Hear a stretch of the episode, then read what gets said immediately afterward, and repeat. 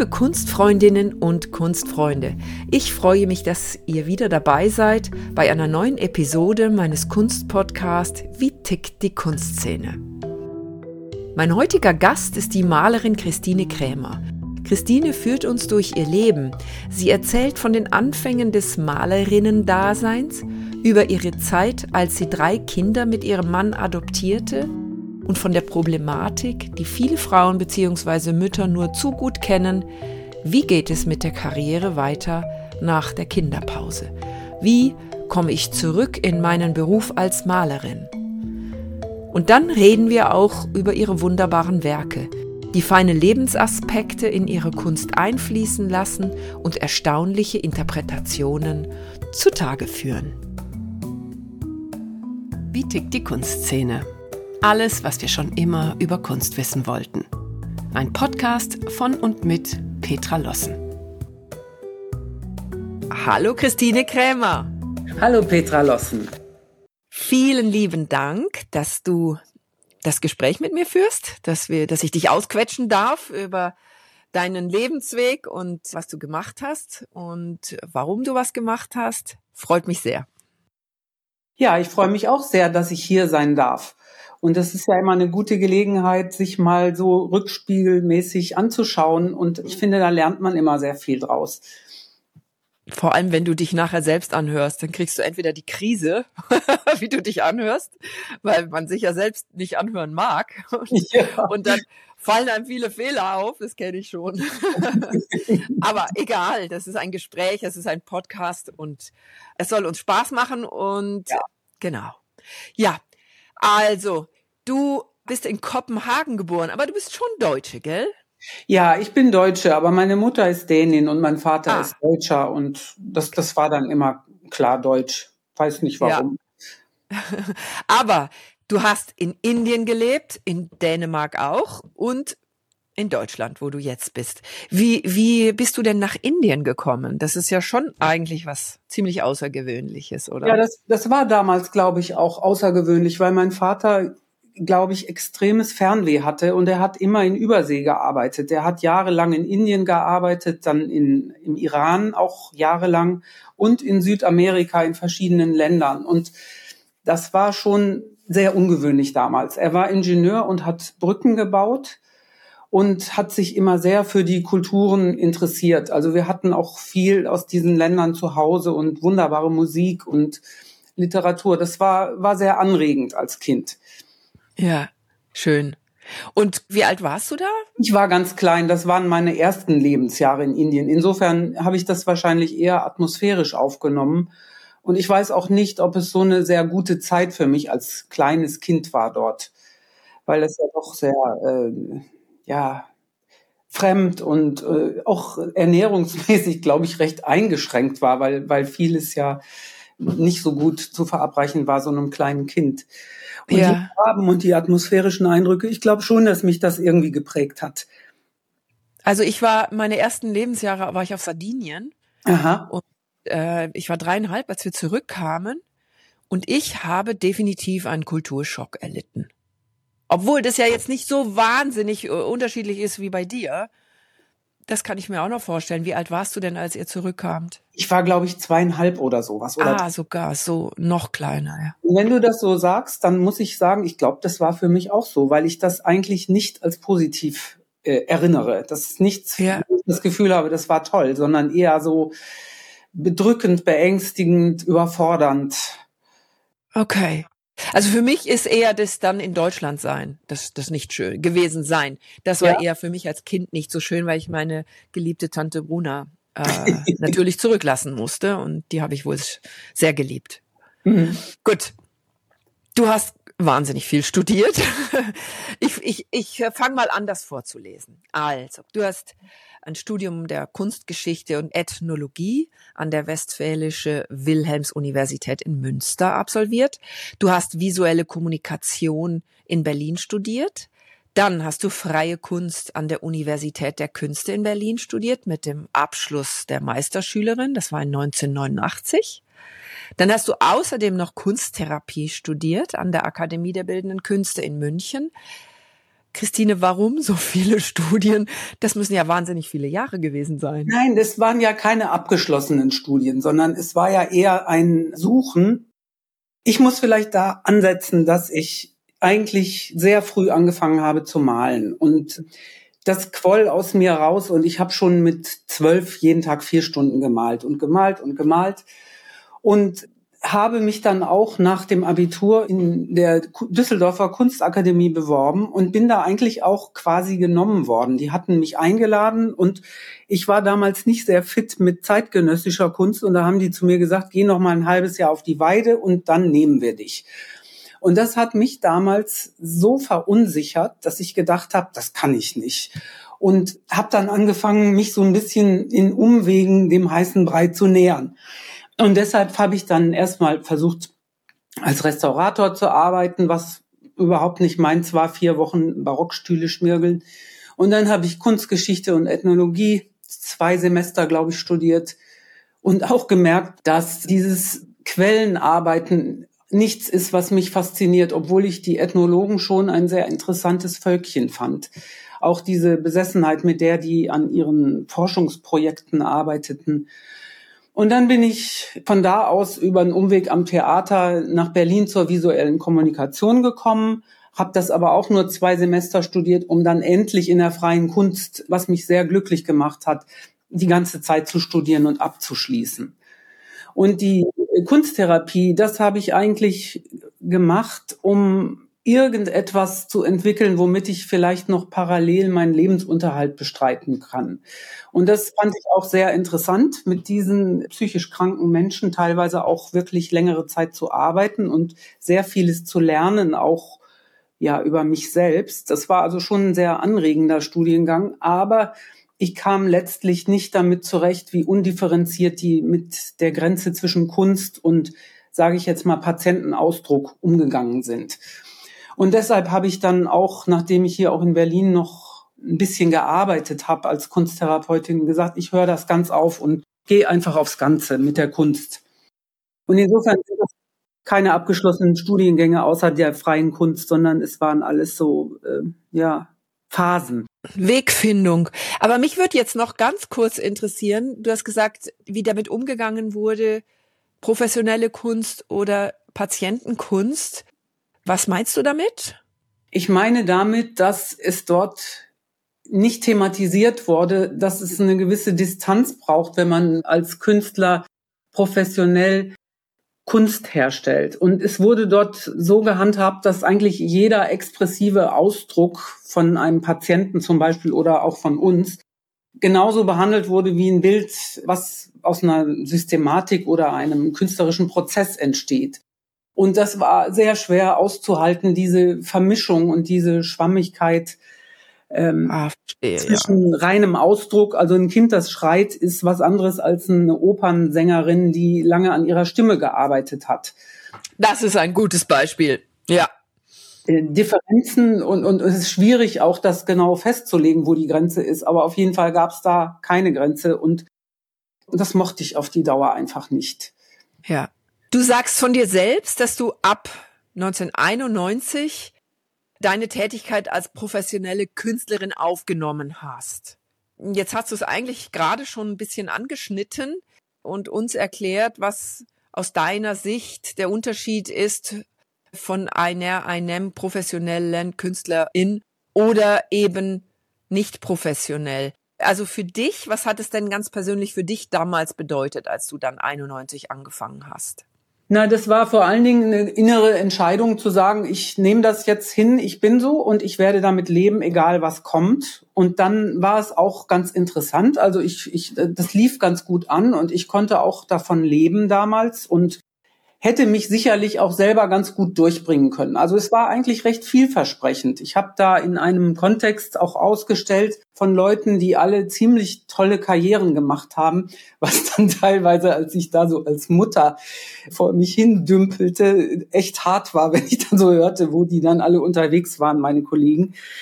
Und ich habe nichts anderes gemacht, außer zu malen und darüber nachzudenken, wie ich das weiterentwickle und mich auszutauschen mit Kollegen also das habe ich damit verbunden, dass ich einfach ja das reine Leben eines Künstlers geführt habe. Gelegentlich mal einen kleinen Job, aber ich hatte da auch Stipendien und Verkäufe und ja, so würde ich das bezeichnen. Ja. Und du hast, du hast einen Unterbruch, nenne ich das mal. Ja. Man nennt es auch Babypause. ähm, als du drei Kinder oder ihr drei Kinder adoptiert habt, habt ihr, ähm, habt ihr die nacheinander adoptiert, so wie man sie bekommt, wenn man sie bekommt, oder habt ihr sie miteinander adoptiert zusammen? Na, das war nacheinander. Also es war eigentlich so, dass ich dieses Künstlerleben hatte, was auch eigentlich sehr vielversprechend war. Und dann traf ich aber meinen Mann und mir ging es dann sehr viel besser. Es ging mir nicht sehr gut, als ich jung war. Und ich hatte das Bedürfnis, ist mir jetzt im Nachhinein klar geworden, einfach etwas völlig anderes zu machen.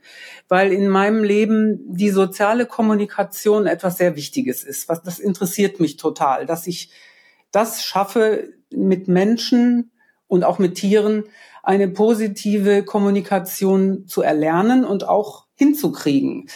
Und die Kunst hat für mich damit auch sehr viel zu tun, aber es war damals sehr wichtig, mal das Feld komplett zu wechseln. Und ich wollte auch gerne Kinder haben, mit diesem Mann zumindest. Und wir wussten damals nicht, ob wir leibliche Kinder kriegen können oder eben nicht. Das war unklar. Und dann haben wir so nach dem Motto Light Many Fires gehandelt und haben einfach gesagt, wir probieren alles und sind dann zu dieser Adoptionsvermittlungsstelle gegangen, was sehr positiv war. Eigentlich der Prozess war wirklich gut, ganz anders, als ich mir das vorgestellt hätte. Und haben dann letztlich die Möglichkeit bekommen, ein Kind zu adoptieren. Und ich war mir gar nicht so sicher, ob ich das unbedingt wollte, weil das lief ja auch mit meiner Arbeit ganz gut. Und dann gab es so einen wirklich sehr dramatischen Abend. Ich hatte meinem Mann gesagt, nach einem halben Jahr Wartezeit, dass er das bitte absagen soll bei der Caritas. Und ich hatte dann irgendwann Besuch von dem Professor Waldenfels, was ja so eine ganz bekannte Philosophie-Koryphäe ist, zusammen mit ein paar Kollegen im Atelier. Und kam nach Hause und mein Mann, der saß in der Küche mit ein paar Managern zusammen und musste so ein bisschen geschäftlich mit denen noch trinken bis drei Uhr nachts. Und ich war todmüde. Und dann sagte er mir, als die gegangen waren, wir müssen jetzt noch reden, weil unser erstes Kind war da geboren. Und das war unbeschreiblich. Und dann haben wir also das erste Kind, ein neugeborenes Baby, am nächsten Morgen kennengelernt. Und das war alles wahnsinnig aufregend und wirklich ein großes Fest. Und ja eine wunderbare. Boah, ich krieg Gänsehaut. Ja, es ist wirklich, also wir haben sehr viel erlebt, was das angeht. Und so ist das mit den anderen auch gewesen. Wir haben lauter neugeborene Babys bekommen und wir mussten sogar eins zurückgeben, ein viertes. Also das war ein sehr großes Thema in unserem Leben, was auch wirklich viele Kräfte gekostet hat. Und wir haben sehr großes Glück gehabt, weil wir alle richtig gut zusammenpassen. Und das empfinde ich auch als sehr befriedigend, dass ich das erleben durfte in meinem Leben. Und insofern hadere ich also überhaupt nicht mit diesen Unterschieden in der Karriere, weil diese 17 Jahre, die fehlen einfach. Und es war aber auch schwer zu adoptieren, muss ich sagen. Ich hatte lange Zeit so Schuldgefühle, dass ich nicht selber schwanger bin und einfach so ein süßes Baby bekomme. Aber jetzt denke ich, es ist schwieriger, Kinder zu adoptieren, also das auch alles durchzuhalten. Gell, das stelle ich mir so vor, ja. ja. Diese ganzen Behörden und das ausgeliefert sein. Und du wirst da als annehmende Eltern bist du einfach der stärkste Part. Und du musst sehr viel aushalten an Ungewissheit und Auseinandersetzung mit Leuten, mit denen man sich vielleicht nicht verständigen kann. Aber das hat alles sehr gut. Diese, du sagst, du sagst ausgeliefert sein und Ungewissheit. Naja, das Recht in Deutschland ist so, dass wenn du ein Kind adoptierst, also besonders bei Babys, dann mhm. musst du, ich glaube, zwei Jahre damit rechnen, dass die abgebenden Eltern kommen und sagen, ich möchte das Kind zurück. Und das ist was, oh, ja. kann man nicht überleben, wenn das eine Hölle ja. ist, wo das Kind hingeht. Oh ja. Das fand ich extrem anstrengend. Und dann diese Gerichtstermine und so. Also da, da bin ich auch, also ich finde das schwierig. Und das eine Kind musstet ihr zurückgeben, weil die Mutter das nicht ausgehalten hat. Ja, oder? die hat das nicht ausgehalten nach drei Monaten und das hätte uns also wirklich, also das hat uns ziemlich fertig gemacht. Also wir hatten da schon unsere ältere, älteste Tochter und Das hat die ganze Familie also wirklich in, in Jahr richtig in eine schwere Depression gestürzt. Oh. Und dann kriegen wir also unser zweites Kind und dann noch ein drittes. Also wir haben da wirklich sehr viel Erfahrung. Ja. Und, ja. Aber mutig, dass ihr nachdem ihr ein Kind zurückgeben musstet, es trotzdem wieder gemacht habt, gell? Ja.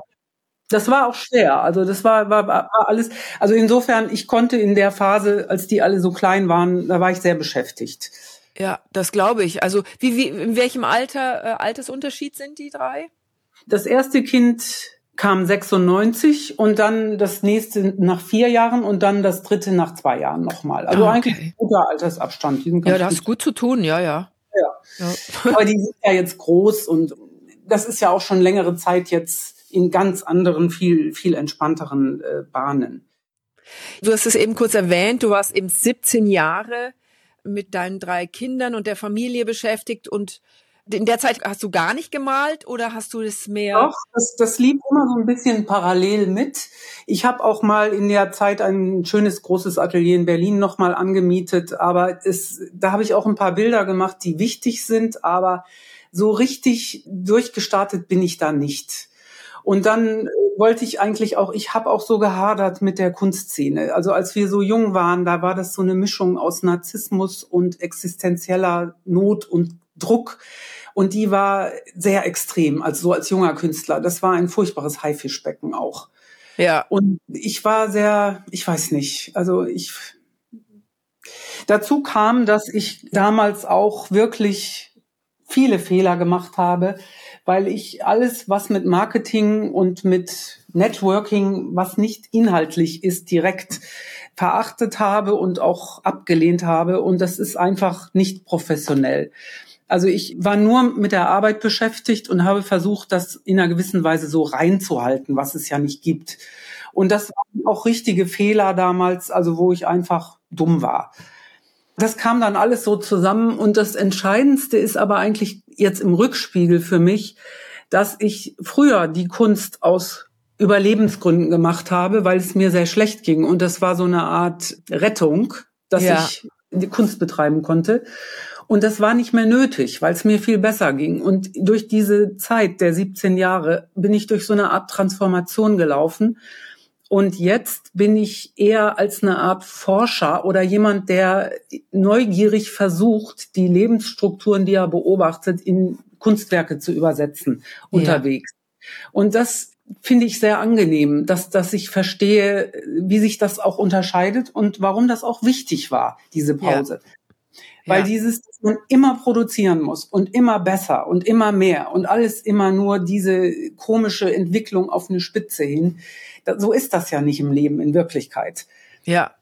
War es, also jetzt nochmal schnell zurückgehen zu dem Zeitpunkt, als du wieder zurück in die professionelle Malerei, nenne ich das jetzt mal, ja. gegangen bist, war das ein, ein bewusster äh, Entscheid? Die Kinder sind jetzt so alt, ich habe jetzt den Raum im, in allen möglichen Formen wieder, um einzusteigen. Wie ist dieser Einstieg? Wie hat sich der vollzogen? Also das war gar nicht eine bewusste Entscheidung, sondern das kam so ganz merkwürdig schleichend. Das fing damit an, wir haben ja sehr viel mit Tieren zu tun gehabt hier und wir haben auch Pferde und ich liebe Pferde und Gestüte und sowas. Und ich fing an zu fotografieren und das nahm immer mehr Raum ein in meinem Leben, so dass ich mir dann zwei gute Kameras gekauft habe und nur noch fotografiert habe und meine Kinder haben gelenkt, während ich aus dem Auto Bilder gemacht habe. Und du böse, böse, böse. Also natürlich nur auf Feldwegen, nicht auf der Berg. Natürlich. nicht in Berlin. Nein, aber es, es war wirklich so ganz merkwürdig, das verselbstständigte sich. Ich habe dann jeden Tag 200 Fotos oder so bearbeitet und durchgeguckt. Und irgendwann fiel mir auf, dass das doch wieder ganz schön viel Platz in meinem Leben einnimmt.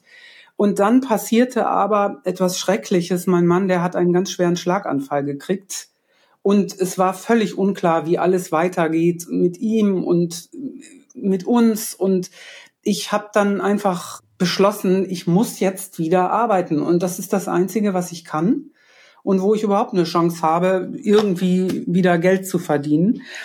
Das war sicherlich der Starter, dass ich mir dann wieder ein Atelier gesucht habe. Und dann entwickelte sich das so peu à peu wieder weiter. Und die Kinder, das war für dich Familie, Kinder und diesen Job unter einen Hut bringen, das war machbar, weil du ja da eh schon reingerutscht warst. Die waren schon ein bisschen größer und ich ja. muss sagen, dass ich das eigentlich auch ganz gut finde, dass die Kinder so eine extreme Veränderung der Mutter erleben. Also, dass die sehen, das ist jetzt, die waren natürlich schon so ein bisschen geschockt am Anfang, weil ich war dann ja plötzlich gar nicht mehr so viel da für die und ja. ich fand das eigentlich ganz gut.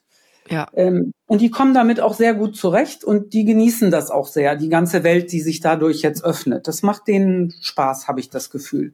Die leiden auch manchmal darunter, weil man ist ja als Künstler schon auch ein schwieriger Mensch. Aber insgesamt empfinden die das, glaube ich, durchaus als große Bereicherung. Wer ja. da alles wieder auftaucht aus der Vergangenheit, meine ganzen Künstlerfreunde sind dann wieder da. Ich hatte ja mit denen auch nichts zu tun die ganze Zeit. Ich war ja komplett raus aus allem.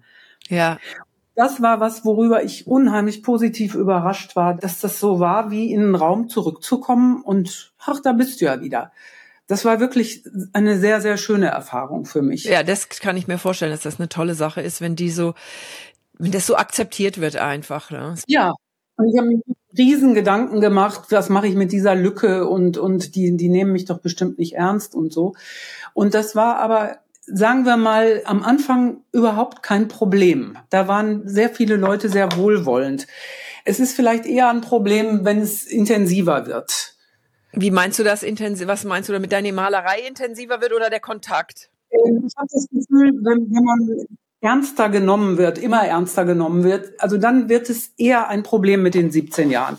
Ich fand, es war ganz leicht zurückzukommen. Ich konnte Ausstellungen machen. Ich habe auch Leute getroffen, die sich an meine früheren Bilder erinnert haben. Ich habe vor allen Dingen übers Netz sehr viele neue Kontakte bekommen, was mich eigentlich auch gerettet hat in dieser Angelegenheit.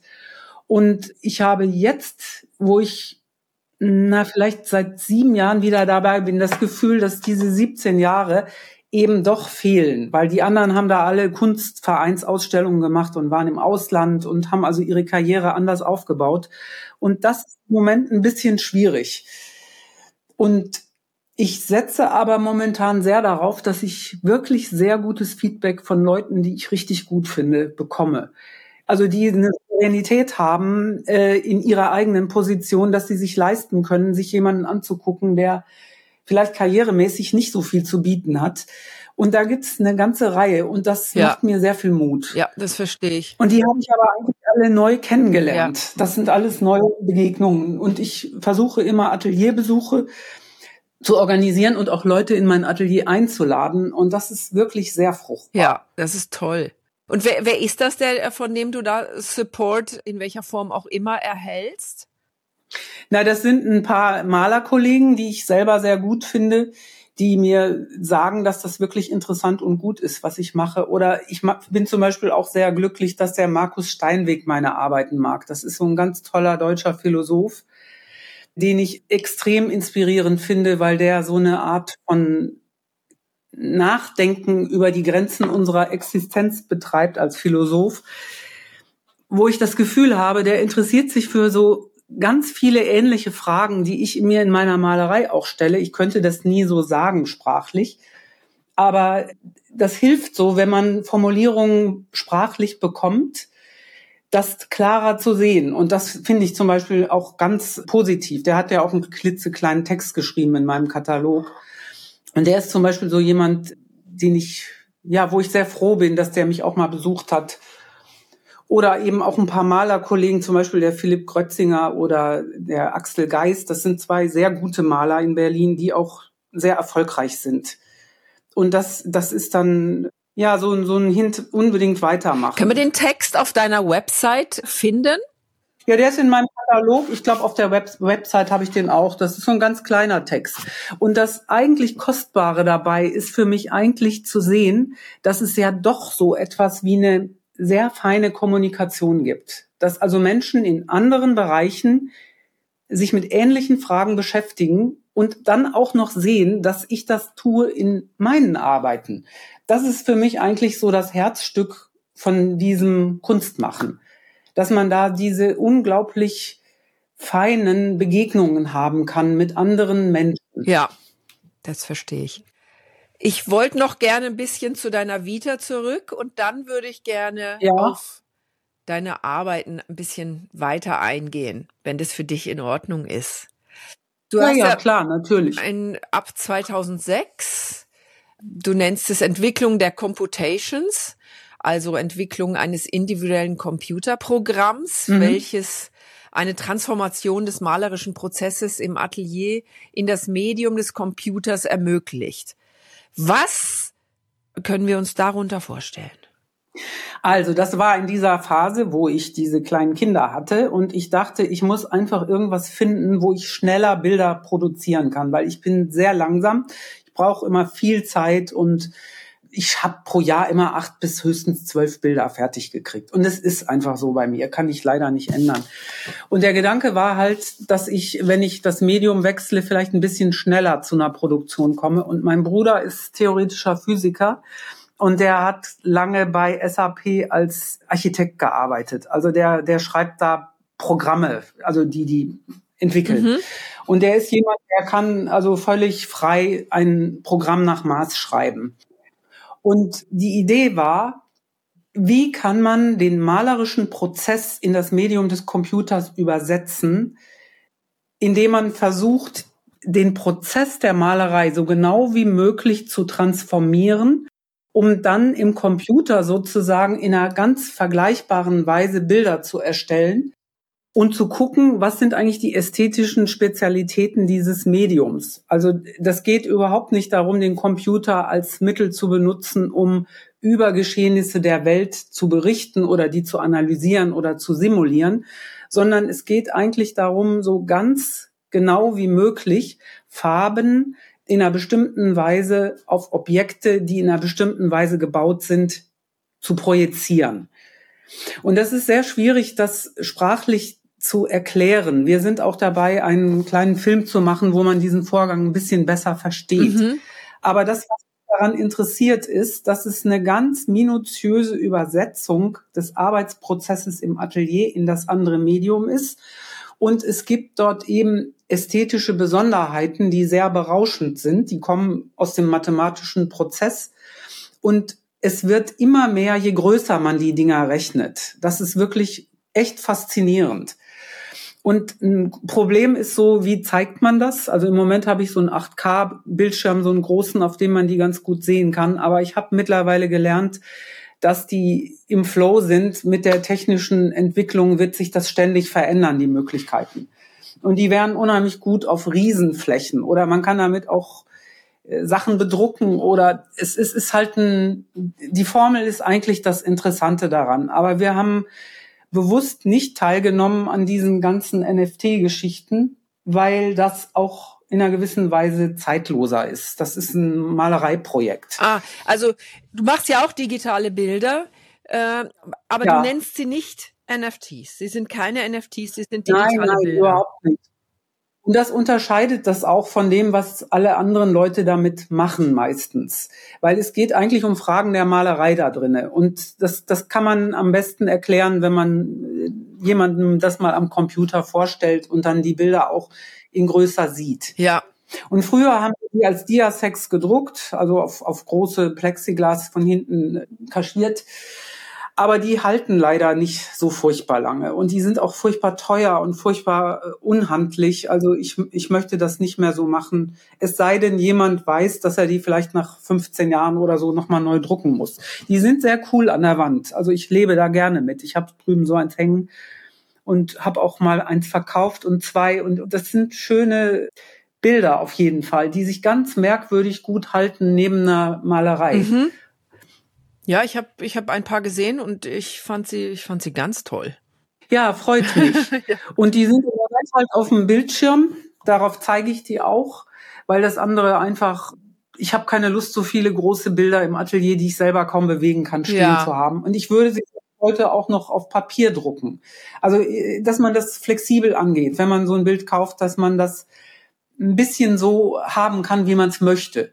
Die sind auch total cool, zum Beispiel auf einem kleinen, sehr guten Bildschirm. Wie so ein kleiner Diamant sind die dann.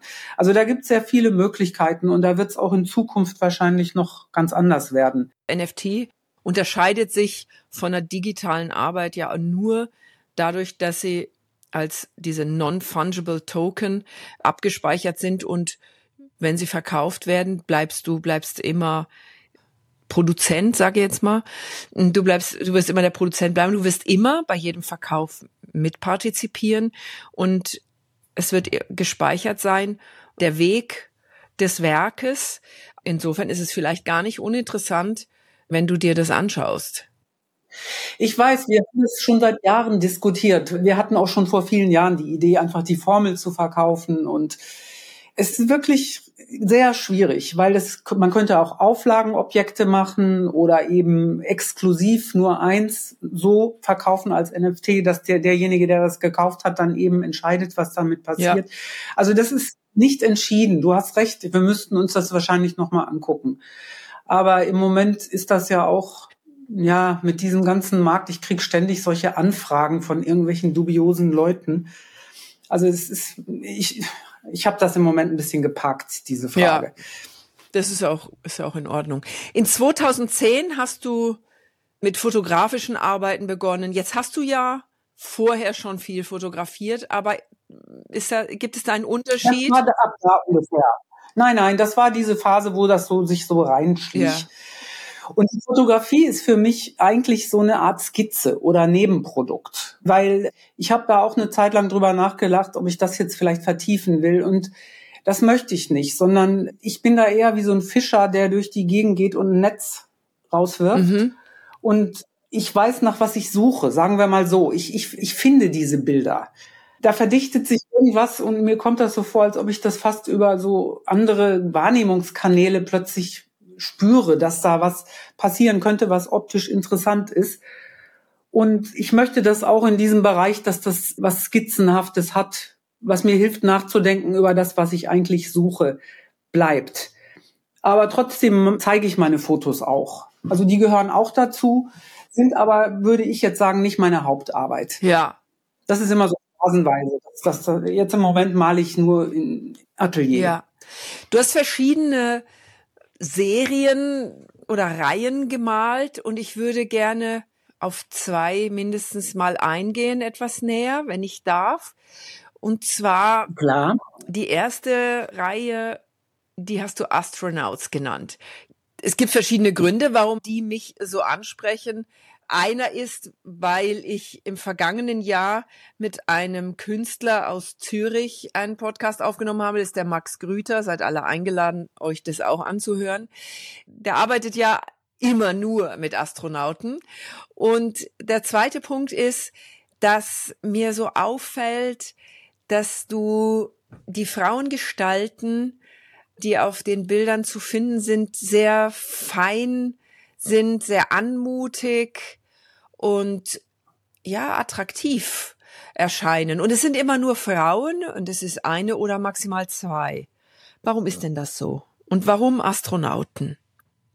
Also, Astronauten nenne ich die Bilder, weil diese Figur, das ist ja eine Darstellung eines Menschen. Und es geht mir da überhaupt nicht um Individualität, sondern eher um so eine Art ja, Prototyp von einem bestimmten Gesicht bemühe mich eigentlich immer so einen Ausdruck zu erzielen von einer gewissen resignierten Wehmütigkeit, die aber dennoch positiv ist. Und das ganze Geschehen auf dem Bild entspricht eigentlich dem, wie ich so die Welt betrachte. Und diese Figur des Astronauten wird platziert in einer, wie du so schön gesagt hast, gar nicht zuzuordnenden Umgebung, wo man nicht weiß, was das ist. Und mir ist ganz wichtig, dass diese menschliche Figur in Konstellation gebracht wird zu unterschiedlichen malerischen Sprachen, die eigentlich nicht kompatibel sind. Also ich wechsle da ständig die Sprachart.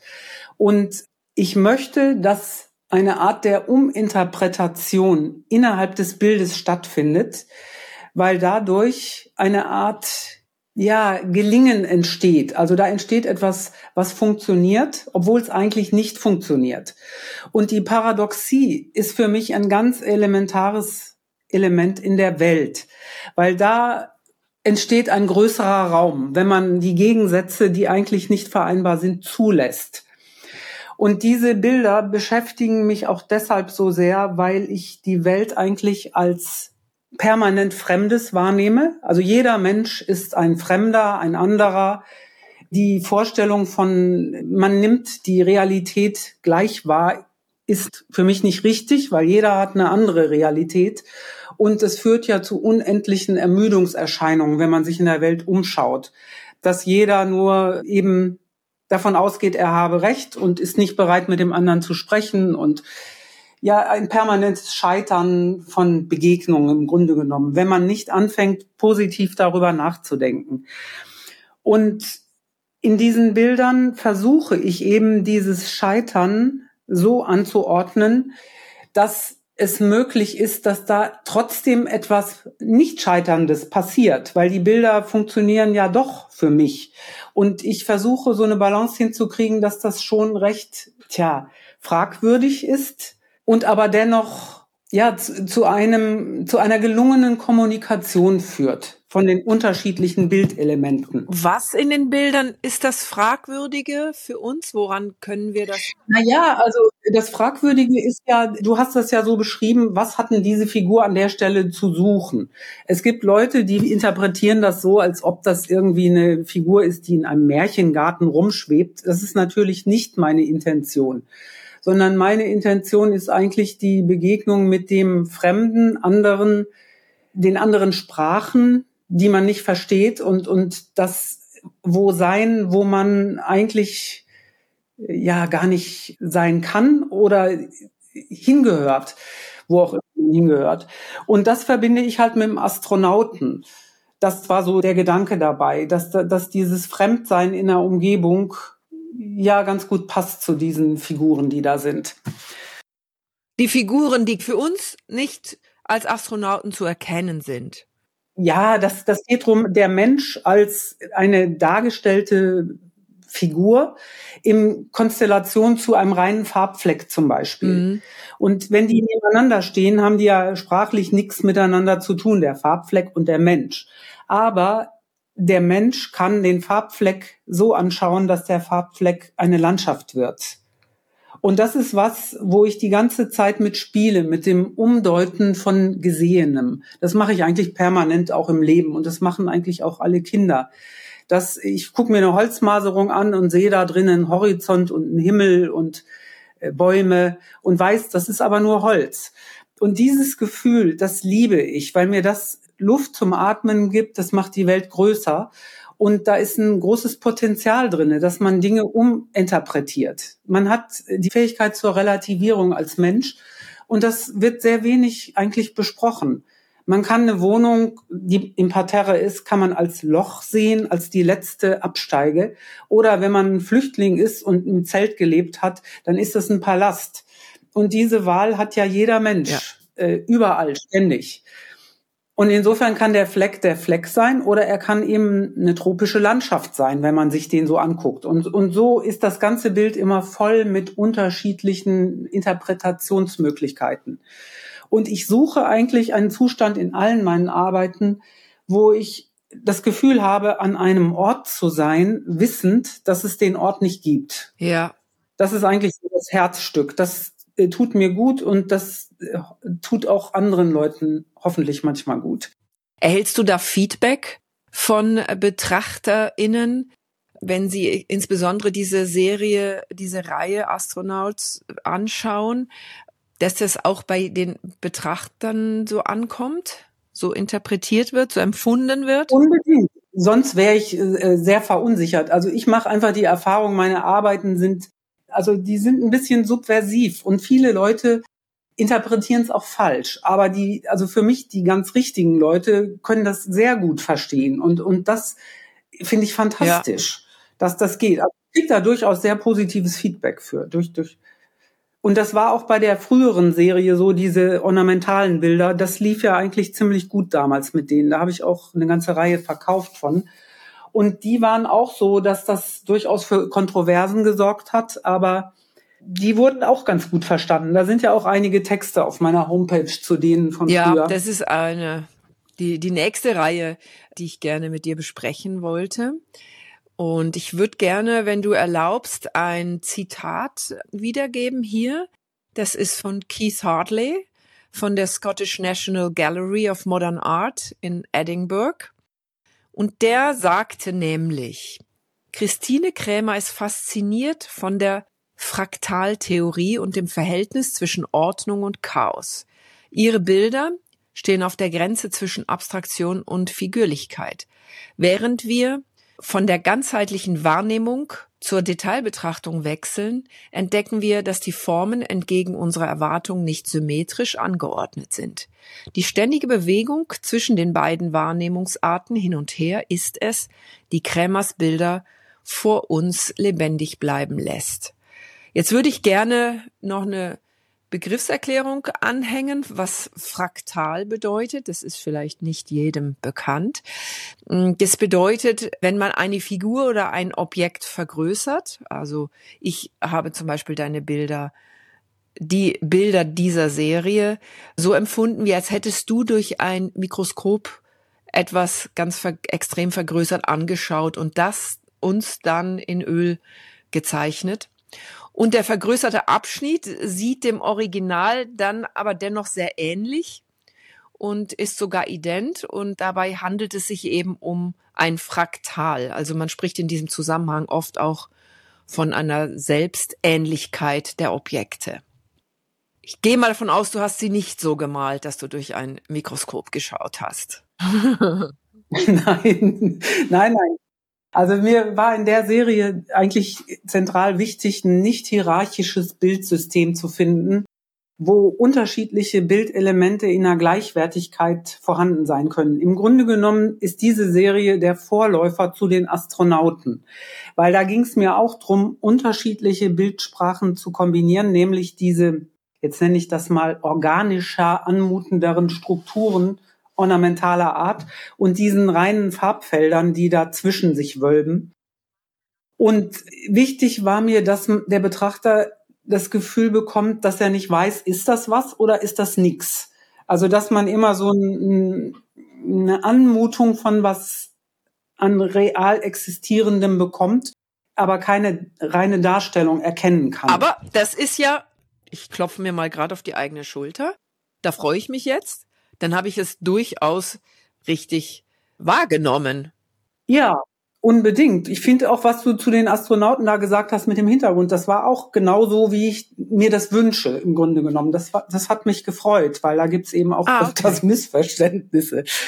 Und das war damals eben so eine, so eine Reihe, wo auch diese Fraktalbegeisterung entstand, weil diese Naturformen sind ja etwas, was überall zu finden ist. Und das macht ja die Farbe auch, wenn sie selber läuft, wenn man sie hinlegt und einfach nur flüssig sich verteilen lässt. Und ich male das auch in Form von diesem Geäst oder Geäder und das sind für mich ganz wichtige Bildelemente. Warum weiß ich eigentlich gar nicht genau. Wahrscheinlich, weil es mit der Natur ja. auch zu tun hat. Also das wusste ich jetzt nicht, dass sie eigentlich vor die Astronauten gehören, dann hätten, hätten wir das umgedreht, aber egal. das ist vielleicht schon ganz gut, das zu erklären, weil ich habe sozusagen die, die Thematik dieser ersten Serie verdeutlicht, indem ich jetzt wirklich etwas Wiedererkennbares male und auch reine Fleckigkeit zulasse mit allen möglichen Formen von abstrakten Gesten und großen Pinseln und gesprüht und gefriemeltes, kleines dargestelltes, was nichts ist. Also da sind ja alle möglichen Sachen dazugekommen. Also es ist eine viel größere Vielfalt jetzt in den ja. Bildern, die ich jetzt mache. Was mir auch viel Spaß macht. Also ich hatte diese Enge, konnte ich nicht mehr aushalten. Obwohl ich die Serie sehr, sehr gerne gemacht habe. Aber irgendwann ist es vorbei. Und mir ist ganz wichtig, dass ich mir erlaube, wenn ich mich langweile, auch aufzuhören und was Neues zu suchen. Und ich möchte auch das Risiko eingehen, dass das dann. Äh ja, aber du bist ja auch die Wichtigste. Der Maler ist ja auch in der Produktion von Bildern ist der Maler das Wichtigste. Ja, aber es gibt ja sehr viele Kollegen, die gezwungen sind oder weil sie das so möchten, wenn dann mal was gut läuft, dass sie dann das endlos reproduzieren. Und das finde ich immer sehr schade, weil für mich bewegt sich das Leben immer weiter und alles ändert sich. Und ich finde es eine sehr spannende Frage, die habe ich mir auch oft gestellt, als ich die Kinder hatte. Wenn jetzt mein Leben damals so aussah und diese ornamentalen Bilder entstanden, wie ist denn dann jetzt das Bild im Verhältnis zu dem Leben, was ich jetzt habe? Und ich glaube daran, dass ja, die Veränderung ist allgegenwärtig und nichts bleibt, wie es ist und auch die Arbeit nicht. Ja, also mich hat diese Serie auch sehr fasziniert. Da kann ich mich gleich einreihen in die anderen Fans. Für die, die jetzt dich und diese Arbeiten noch nicht kennen, sie sind von einer starken Farbigkeit mit ansprechenden Formen. Und dennoch sind es abstrakte Bilder, aber irgendwie vermutet man, dass es was nicht Abstraktes ist, was wir dazu sehen können. Wie gesagt, wie ja. der Blick, für mhm. mich jetzt wie der Blick durch ein Mikroskop. Und sie sehen aus wie Muster oder es können auch Stoffe sein oder, oder Felder. Also das, das Gegenteil jetzt von Mikroskop ist, ist ja auch manchmal, wenn wir ein Landgebiet von ganz weit oben äh, betrachten, dann sieht das ja teilweise auch genauso aus. In irgendwelchen Geozeitschriften habe ich das schon gesehen. Sieht es aus wie, wie das Ganze in klein eben auch. Da findet sich's dann wieder, daher fraktal. Ich freue mich total darüber, dass du das sagst, weil das ist genau das, was ich empfinde, wenn ich zum Beispiel diese Felder male. Dann habe ich so ein Gefühl von, ich bin ganz hoch oben und das ist ein Sonnenuntergang. Da trifft sich Himmel und Erde zum Beispiel. Oder ich gucke auf Felder. Als Kind habe ich immer auf der Stufe gesessen und mir den, so die Bodenplatte aus Stein angeguckt und mir vorgestellt, ich bin einfach ganz hoch oben in einem Flugzeug und dann waren das kleine Bäume und also ich habe ich finde sowas unglaublich ja, befreiend. Und dass, dass du das zum Beispiel auch so wahrnimmst, das ist, das ist doch sehr schön. Das macht total Spaß an Kunst. Und weißt du, was ich noch fühle? Ich weiß ja jetzt nicht, mhm. wie, ich war, ich habe jetzt das jedenfalls nicht vor dem inneren Auge, wie groß diese Bilder sind. Also wenn ich sie jetzt auf deiner Website anschaue, dann habe ich das Gefühl, also ich verstehe dein Gefühl von diesem eingesperrt sein und dass du dann gesagt hast, sie müssen aufhören. Hast du hast du mal eines dieser Bilder in, in ganz, ganz groß gemalt? Ja. Hat nicht geholfen? Die Frage habe ich gestellt bekommen. Also ich habe, äh, die haben ja alle eine Größe, 1,60 mal 1,20. Ja, mittleres Format und es gab nichts ja. anderes, nur das. Und ich habe mal ein ganz großes gemalt und das hat auch die Berlinische Galerie gekauft. Das habe ich dann aber nie wieder gemacht. Ich weiß auch nicht warum. Aber das ist auch was, da hätte ich auch mal wieder Lust zu, was richtig ja, Großes zu Ich habe jetzt gedacht, wenn du dich da eingezwängt gefühlt hast und eben das Gegenteil von Freiheit erlebst, dass vielleicht, wenn du größer wirst, wenn man größer malt. Das wäre noch spannend, ob man dann mehr Freiheit fühlt oder nicht. Eben mit dem Gedanken an, ich bin jetzt im Kosmos und guck auf die Erde runter. Ich komme ein bisschen näher und sehe dann die einzelnen Felder schon. Da gibt's ja so Riesenfelder in den USA und so oder wo auch immer. Ja, ob das Gegenteilige den gegenteiligen Effekt hätte. Ja. Ich glaube schon. Also so ein richtig großes Bild ist was ganz Fantastisches. Ja, das, also hätte ich mal große ja. Lust zu, mal was richtig Großes wieder zu machen. Ich glaube, man spürt das auch, wenn, wenn ein Thema beendet ist. Wenn, wenn, ja, man, man, das ist dann einfach vorbei. Und diese Phasen des Neuen, das ist was ganz Schwieriges, finde ich. Weil man so viel durchlaufen muss an schlaflosen Nächten, an Unsicherheit, weil, weil, weil ich dann ja auch das Gefühl hatte, jetzt mache ich alles möglich kaputt. Aber mir hat eigentlich eine Bekannte da sehr geholfen, als ich zu den Astronauten kam. Die ist eine sehr gute Malerin und hatte ein großes Stipendium in New York und war ziemlich erfolgreich auch und kam da gerade an und war ein paar Tage in ihrem Studio und kriegte plötzlich die Idee, also so eine Art innerer Stimme, du musst Bücher schreiben. Und diese Idee ist sie nicht losgeworden und hat dann riskiert, die Malerei sein zu lassen, mit der sie sehr erfolgreich war und wofür sie auch in New York war und hat angefangen, ein Buch zu schreiben, was ein sehr qualvoller Prozess war, wow. über zehn Jahre. Und hat es dann geschafft, dieses Buch zu veröffentlichen. Und das ist wahnsinnig durch die Decke gegangen. Also die ist sehr, sehr erfolgreich damit. Jetzt, die wird in allen großen Medien besprochen und hat auch schon ein zweites Buch rausgebracht. Also wirklich richtig erfolgreich. Und diese Geschichte, die hat mir sehr geholfen, weil ich das eigentlich in meinem Leben auch oft erlebt habe, dass man auf so merkwürdige Impulse, wo man nicht weiß, woher die kommen, durchaus hören sollte. Und ich hatte halt diese Ideen, nachdem ich wieder versucht hatte, mich da mit dem Computer arbeiten und dieser alten Serie weiterzuentwickeln. Ich müsste einfach mal wieder figurativ arbeiten und das war eine große Hilfe und ich bin da auch sehr froh, dass ich das durchgehalten habe. Weil diese Transformationszeiten, die finde ich wirklich sehr schwer. Weil als Künstler empfinde ich das zumindest so, dass man ja so eine ganz merkwürdig flackernde Person ist, die völlig verschwinden kann und dann aber gleichzeitig auch äh, sehr stark werden kann. Und das ist eine sehr große Spannbreite in der ja, persönlichen Präsenz, die man hat.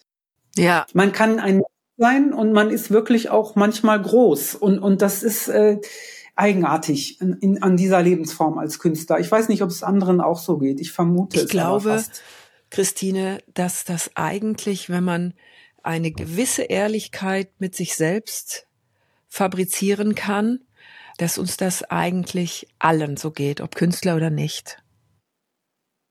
Ja, wahrscheinlich dass man eigentlich gar keine stabile Identität in Wirklichkeit hat, wo man sagt, man ist immer gleich. Genau. Man, man ist mal so und mal so. Man hat mal schlimme Sachen zu verarbeiten, äh, Schicksalsschläge oder was auch Es ist irgendwie immer oder oder auch einfach nur altersbedingt. Die Anfang 20er Jahre, die sind ja bekannt dafür, dass die Menschen in einer Verunsicherung, die jungen Menschen noch verunsichert sind und so weiter und so fort. Ja. Mhm. Ich finde es ganz, ganz toll, liebe Christine, wie du das in deiner Kunst aufnimmst, diese feinen Lebensaspekte. Und wenn man diesen Podcast gehört hat, ha, ha, ha, ha, versteht man's, versteht's dann auch äh, wirklich jeder und es tut sich nochmal eine Welt auf. Das ist äh, wirklich toll. Ganz, ganz herzlichen Dank. Ja. Für dieses Gespräch, das mir sehr viel Spaß gemacht hat. Ja, liebe Petra, vielen Dank. Das war mir eine große Freude, mit dir zu sprechen. Und ja, ich bin dankbar, dass ich dabei sein darf. Es war sehr, sehr schön. Wie tickt die Kunstszene? Alles, was wir schon immer über Kunst wissen wollten. Ein Podcast von und mit Petra Lossen.